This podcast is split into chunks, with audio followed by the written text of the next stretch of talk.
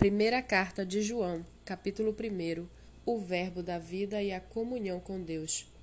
O que era desde o princípio, o que ouvimos e o que vimos com os nossos próprios olhos, o que contemplamos e as nossas mãos apalparam a respeito do Verbo da vida, e a vida se manifestou, e nós a vimos e dela damos testemunho, e anunciamos a vocês a vida eterna que estava com o Pai e nos foi manifestada.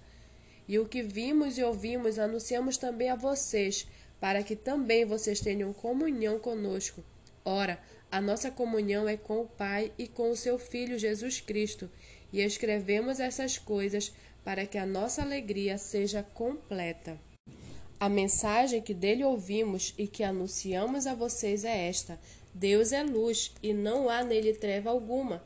Se dissermos que mantemos comunhão com Ele e andarmos nas trevas, mentimos e não praticamos a verdade. Se andarmos na luz, como Ele está na luz, mantemos comunhão uns com os outros, e o sangue de Jesus, seu Filho, nos purifica de todo o pecado.